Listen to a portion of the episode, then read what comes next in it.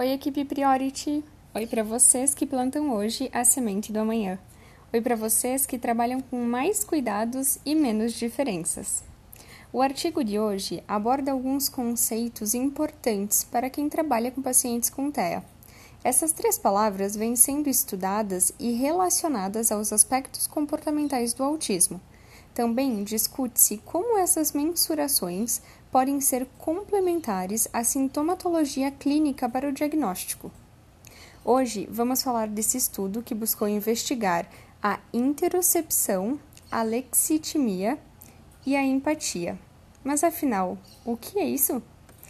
A interocepção é a capacidade de reconhecer os estímulos e sensações que o nosso corpo nos envia então, podemos considerar os batimentos cardíacos, a sudorese, os desejos ou as emoções.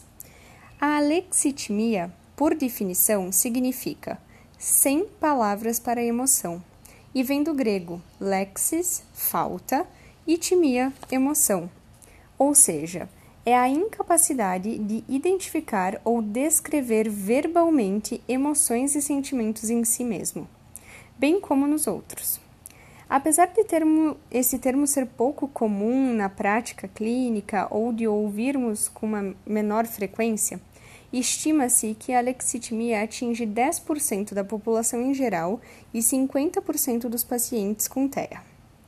Já a empatia, mais conhecida atualmente, é a ação de se colocar no lugar de outra pessoa, buscando agir ou pensar da forma como ela pensaria ou agiria nas mesmas circunstâncias. Aptidão para se identificar com o outro, sentindo o que ele sente, desejando o que ele deseja, aprendendo da mesma maneira como ele aprende. O estudo apresentado hoje tem o objetivo de investigar esses conceitos em pacientes com TEA. Existe uma hipótese de que pessoas com maior interocepção, ou seja, com uma maior capacidade de sentir os estados fisiológicos do seu corpo, têm uma maior compreensão de suas emoções e sentimentos. Foram investigados 26 pacientes com diagnóstico prévio de autismo com alto funcionamento e comparados a 26 controles.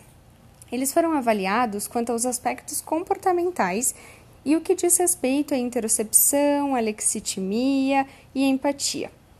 Os resultados principais sugerem que os pacientes com TEA têm um processamento interoceptivo atenuado em comparação ao grupo controle. Seus batimentos cardíacos eram menos passivos de acompanhamento. A consciência interoceptiva esteve indiretamente relacionada à empatia, através da inversa relação com a lexitimia, ou seja, quem apresenta uma menor consciência dos sentidos fisiológicos do corpo tem uma maior incapacidade de identificar e verbalizar o que sente. Consequentemente, apresenta maiores dificuldades de exercitar a empatia. Os resultados ainda apontam que os pacientes apresentam uma maior sensibilidade interoceptiva e menor consciência interoceptiva, quando comparados aos controles. É importante salientar que, os, que maiores investigações sobre as comorbidades associadas ao TEA, como depressão e ansiedade, podem alterar o nível de interocepção nos pacientes. As possibilidades de treinamento interoceptivo nos pacientes com TEA podem beneficiá-los quanto ao reconhecimento das sensações corporais e, consequentemente, aliar o ganho à verbalização de seus sentimentos e ao exercício da empatia. Esse foi o resumo do resumo do resumo desse artigo. Se você quiser saber mais sobre esse assunto, você pode acessar o nosso material complementar, onde você também vai encontrar a nossa dica da pesquisa da semana. Bom final de semana!